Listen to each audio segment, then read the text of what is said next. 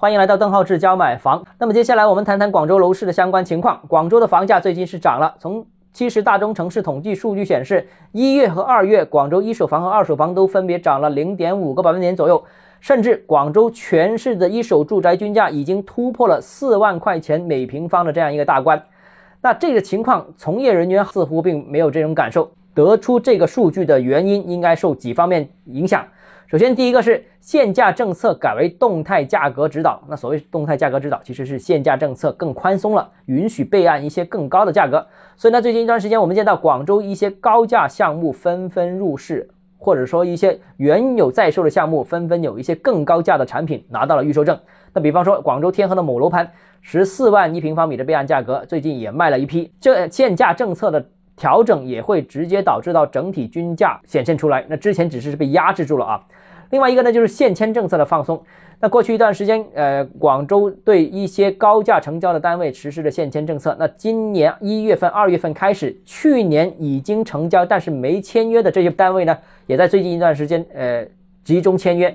所以这些高价单位的集中签约，也使得这个成交价格在数据上面显现了更高。那其实这也是一种滞后的反应。正是因为这两点原因呢，使得广州的成交均价最近这两个月表现出来连连上涨。但实际情况是，广州楼市仍然在筑底当中。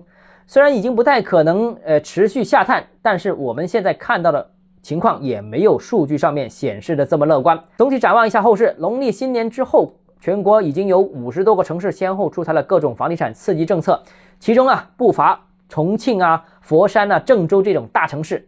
啊，二线城市也纷纷参与。那另外呢，也不乏降低首付、放松限购、呃放松限贷等等强有力的政策。再加上前一段时间六部委联合发声，那我相信整个楼市呃逐步复苏应该是可期的。毕竟中国楼市还是政策主导的市场，这一点是毫无疑问的。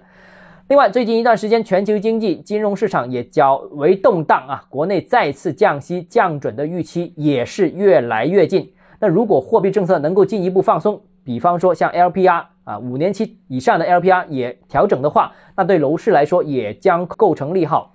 那当然了，由于经济有新的下行压力，所以房地产的作用也会再次凸显。